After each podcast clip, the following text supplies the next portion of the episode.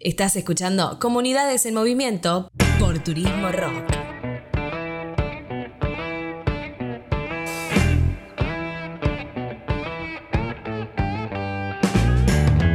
El agua es un bien escaso y creo que no digo nada nuevo. La crisis hídrica, producto del cambio climático y la actividad humana, están dejando a la vista sus consecuencias en el mundo, pero también en la provincia de Chubut. Según un estudio del CONICET Senpat, hacia fines de siglo tendremos un 40% menos de agua en todos los cuerpos disponibles, pero tomando como ejemplo al río Chubut. Hace falta solamente mirar al sur de nuestra provincia donde desapareció el lago Colehuapi y el lago Musters está cada vez más desabastecido lo que nos hace pensar en el agua como un bien estratégico, fundamental para la vida, que nos arroja dos disyuntivos posibles. Cuidarla y preservarla para las próximas generaciones, o dejar que la clase dirigente y las empresas transnacionales se apropien de este bien y hagan sus negocios a partir del mismo como ya sucedió en reiteradas ocasiones.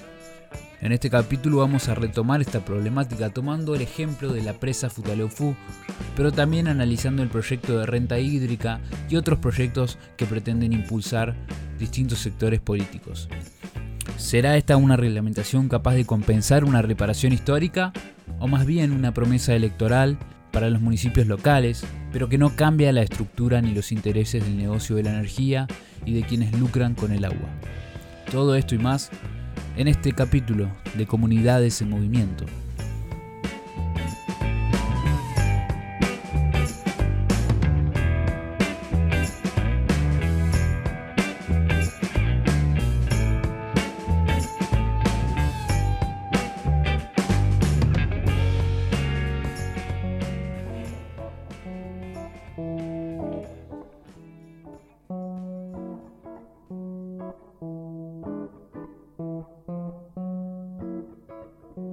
Bienvenidos, bienvenidas a un nuevo capítulo de Comunidades en Movimiento y antes que nada sepan ustedes disculpar estas semanas de ausencia.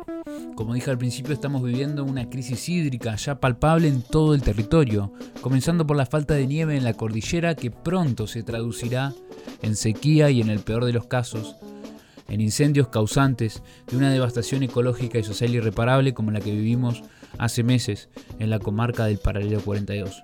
Pero para puntualizar sobre esto, hoy vamos a hablar de la historia de la represa Futaleufú y el proyecto de renta hídrica impulsado por el PJ, que resuena hace algunos años e indisociablemente nos lleva a preguntarnos qué pasa con el agua en nuestra provincia. ¿Qué beneficios ha presentado este proyecto de represa Futaleufú en las poblaciones cercanas al mediano y a largo plazo? ¿Quiénes son los más beneficiados con este proyecto? ¿En qué sentido el proyecto de renta hídrica cambia el esquema vigente, privado y consolidado de los 90? ¿Y servirá efectivamente como reparación histórica seguirá garantizando el pasamanos entre Estado y empresas privadas? Junto con el compañero Ulises Krauchuk del Lago Pueblo, quien estudió la historia de la represa Futaleufú y el proyecto de renta hídrica, dialogaremos para evaluar la historia de este proyecto Futaleufú y el actual proyecto de renta hídrica, además de otros proyectos energéticos destinados a abastecer grandes megaemprendimientos como podría suceder con el Escorial y el parque eólico en caso de que decidieran imponer la mega minería en Chubut. Pero antes que nada, vamos con un poquito de historia. ¿Cómo surge esta represa?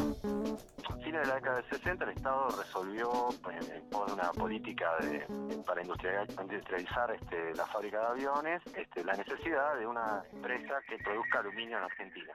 Así surge el proyecto de Aluar, que se instala en Madrid, eh, financiado por el Estado este, en un 80% en la construcción, un crédito que Madanes jamás devolvió. Madanes padre, no Madanes Quintanilla, que es el hijo el actual dueño de la empresa, y la condición para instalar la empresa era que se construyera una represa que abasteciera electricidad al bar. Para, para, para. Meteme un poquito con la música de la época y arranquemos a contarlo de otra manera. Ahora sí.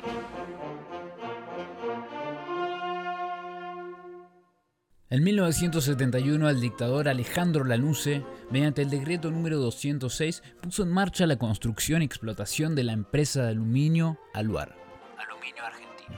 Los beneficiarios fueron Manuel Madanes y José Bergelbart, entre tres empresas que concursaron por la licitación de la planta y con el objetivo de que apoyaran el llamado al Gran Acuerdo Nacional impulsado por la Junta Militar. Fue así que entre 1971 y 1978 se construyó el complejo hidroeléctrico Futaleufú, muy próximo a las localidades de Esquel, Trevelin y Cholila. En el sur del Parque Nacional Los Alerces, esta obra sucedió bajo la promesa de progreso y desarrollo para la región, pero principalmente para proveer de energía a la fábrica de aluminio Aluar, situada en Puerto Madryn e inaugurada en 1974.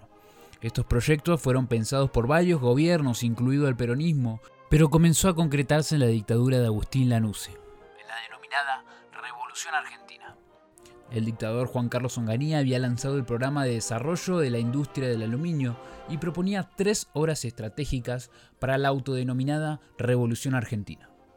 La construcción de Aluar, previamente mencionada, la de la represa hidroeléctrica Fotalufú y un puerto de aguas profundas en Puerto Madryn, que comenzó a funcionar entre 1974 y 1978, respectivamente para abastecer a este gigante del aluminio que es Aluar.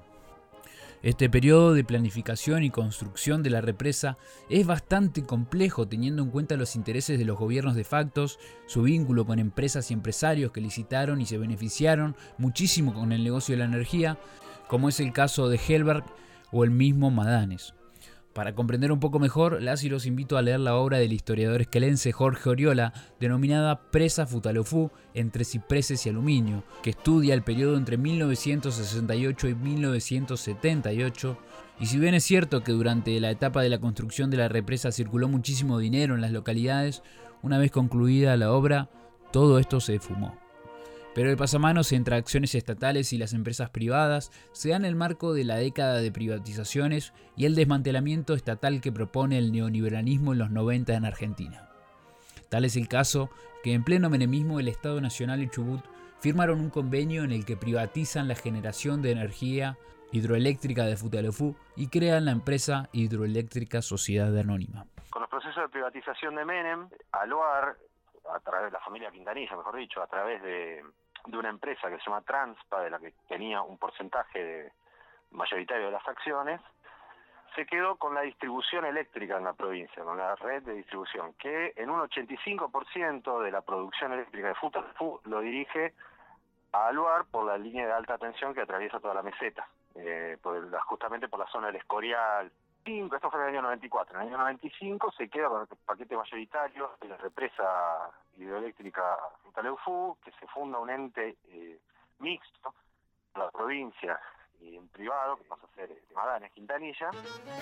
Con la reforma constitucional de 1994, Aluar adquiere el 20.4 de las acciones de Transpa, transporte de energía eléctrica por distribución troncal de la Patagonia, por medio de otra empresa en la cual tiene el 40% del paquete accionario. Hablamos de Trelpa Sociedad Anónima, compuesta por la italiana Camusi, Gasometri y varias cooperativas de servicio de la provincia. En ese entonces venden el 59% del paquete accionario en un concurso público internacional en contratos de 10 años y reservan el 39% para la provincia del Chubut y un 2% a un régimen de propiedad participada. En 1995 Aluar adquiere la mayoría del paquete accionario de Futaleufú, que es alrededor del 60%, tras un decreto de Domingo Cavallo, con la concesión por 10 años y dos prórrogas automáticas, es decir, 30 años en total. Esta concesión vencería en 2025, nada más en 4 años, y cabe aclarar que desde entonces hasta nuestros días este negociado no presentó ningún beneficio para los departamentos próximos y perjudicados por esa explotación, si hablamos del costo ambiental, la represa creada para alimentar al bar inundó cuatro lagos del Parque Nacional, sepultó un valle y por ende un bosque de alerces milenarios de aproximadamente 4.000 años de antigüedad, un valle con biodiversidad y especies autóctonas, de una superficie de 4.600 hectáreas y borró del mapa los rápidos del río Futalofú. Es por eso que este lago pasa a llamarse el agua Mutuikimei, que en mapuche significa belleza perdida. Si hablamos de los costos económicos, de los 2.800.000 megavatios hora generados por año, Skelly y Trevelin solamente consumen el 2%, mientras que la cooperativa 16 de octubre paga alrededor de 40 dólares el megavatio mientras Aluar lo paga 17 dólares. Es decir, que Skelly y Trevelyan pagan una energía tres veces más cara que la misma Aluar. Si hablamos de regalías, las últimas cifras arrojan que en el año 2017 las ciudades de Skelly y Trevelyan fueron recompensadas con la bajísima cifra de 300 mil pesos anuales, mientras que las ganancias de las cinco empresas que componen Transpa fue mayor a 16.500 millones de pesos. En este marco, de relaciones desiguales de poder, surge el proyecto de renta hídrica. Y como ya dije anteriormente, la concesión de Futaleufú vence efectivamente en 2025, motivo por el cual este proyecto busca adelantar negociaciones y acá hay varios interesados. Por un lado, está el sindicato Luz y Fuerza, dirigido por Héctor González, dueño de Diario Jornada, y muy próximo al empresario pesquero energético Aidar Bestén. También este proyecto de renta hídrica impulsado por el PJ a través de Ricardo Bestene y otros diputados del peronismo busca generar un marco regulatorio provincial a través de 74 puntos para recompensar históricamente a las regiones próximas a la hidroeléctrica. una renta energética, es decir, que lo que se produce eh, en Futaleufú, una parte quede este, para el Estado.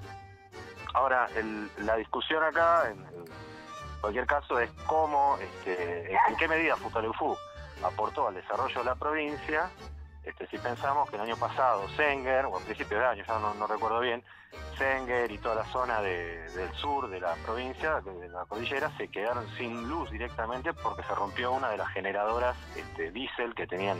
Es decir, que los intereses de la empresa Transpa estaban solamente puestos en llevar la electricidad hacia este, Aluar y nunca en extender la línea. De hecho, aquí en la comarca andina, eh, los cortes recurrentes de energía que tenemos tienen que ver con una línea de media tensión que ya tiene 30 años de, obsolescencia. Este proyecto se viene pensando desde 2014 y entre sus puntos más sobresalientes propone un pago del 12% del pago de regalías hidroeléctricas.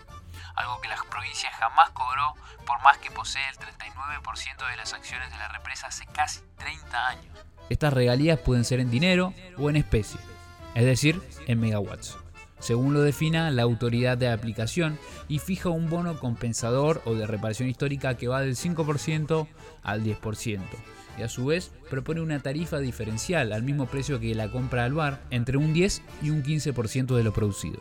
Sin ir más lejos, en Esquel pagamos las tarifas más altas del país en cuanto a luz, teniendo a 45 kilómetros esta planta de energía, según los impulsores de este proyecto, Chubut es una provincia que produce 12 veces la energía que consume, y destacan que Futaleufú produce el 7% de la energía hidroeléctrica y el 2% de toda la energía eléctrica del país. Pero acá hay una cuestión. En Chubut este tipo de fondos, principalmente provenientes de los hidrocarburos, conforman una historia de corrupción y una timba financiera que no terminaremos de abordar en un capítulo, sino en una edición entera. Otro punto fundamental de cara al proyecto es el interés de Aluar de abastecerse de energía eólica en lugar de hidroeléctrica, y allí es donde se proyecta otra infraestructura en la provincia y hablamos del parque eólico El Escorial en la meseta chubutense. Y acá podemos hacer una reflexión.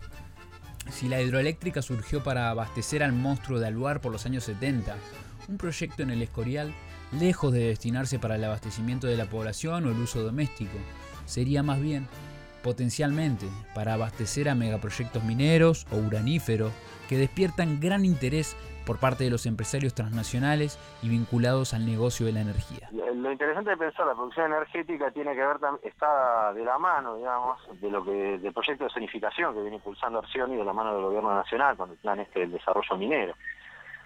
Ah, este año se firmó justamente el Día de la Tierra, nada menos, paradójicamente. Arcioni firmó una carta de compromiso con una empresa china para desarrollar un parque eólico en el Escorial que produciría aproximadamente la misma cantidad de megavatios que produce eh, Futaleufú. La idea de, este parque eólico tiene que ver con el desarrollo minero en la zona de la meseta, eso resulta evidente porque realmente el Escorial, la población que hay no requiere un parque semejante y podría haber otras fuentes de desarrollo energético. De hecho, eh, el propio González, eh, el titular de Luz y Fuerza, en una entrevista hace poco tiempo hablando de este tema, decía que con la generación eléctrica de Futaleufú se podría abastecer el consumo de toda la provincia, de toda la población de la provincia actual, y sobrarían todavía 80 megavatios. o sea... Recordemos que Chubut ya exporta energía, es decir, que lo que se generaría sería puramente para el negocio de estas empresas y no así para el abastecimiento. A simple vista, el proyecto de renta hídrica se jacta como novedoso en cuestiones de regalías, pero siempre que hablamos de las mismas, los riesgos pasan por quién las regula realmente. Y si hablamos de regular, y sobre todo de vínculos entre empresas privadas y el Estado, en Chubut hay un largo historial delictivo relacionado a la corrupción, como ya mencionamos. Sin embargo, hay algunos puntos novedosos, que es como pensar las regalías en megavatios y posiblemente destinarlas a proyectos productivos o financieros. En esta línea, un proyecto destinado a la generación de minería de criptomonedas genera expectativas, pero sin embargo no está estipulado en este proyecto. Y, uno de los puntos que queda ahí es que se reafirma la propiedad del, de, la potestad del Estado sobre el recurso hídrico del río Futaleufú. Ahora, desde el punto de vista de la matriz productiva, cambia poco y nada. Eh, la participación del Estado sigue siendo minoritaria en las decisiones de las empresarias y, lo, y lo, la, la, participación económica también, porque en realidad es poco y nada lo que puede llegar a, a impactar, digamos, en la cerca del Estado, lo que se le saque a la empresa a través de esta renta.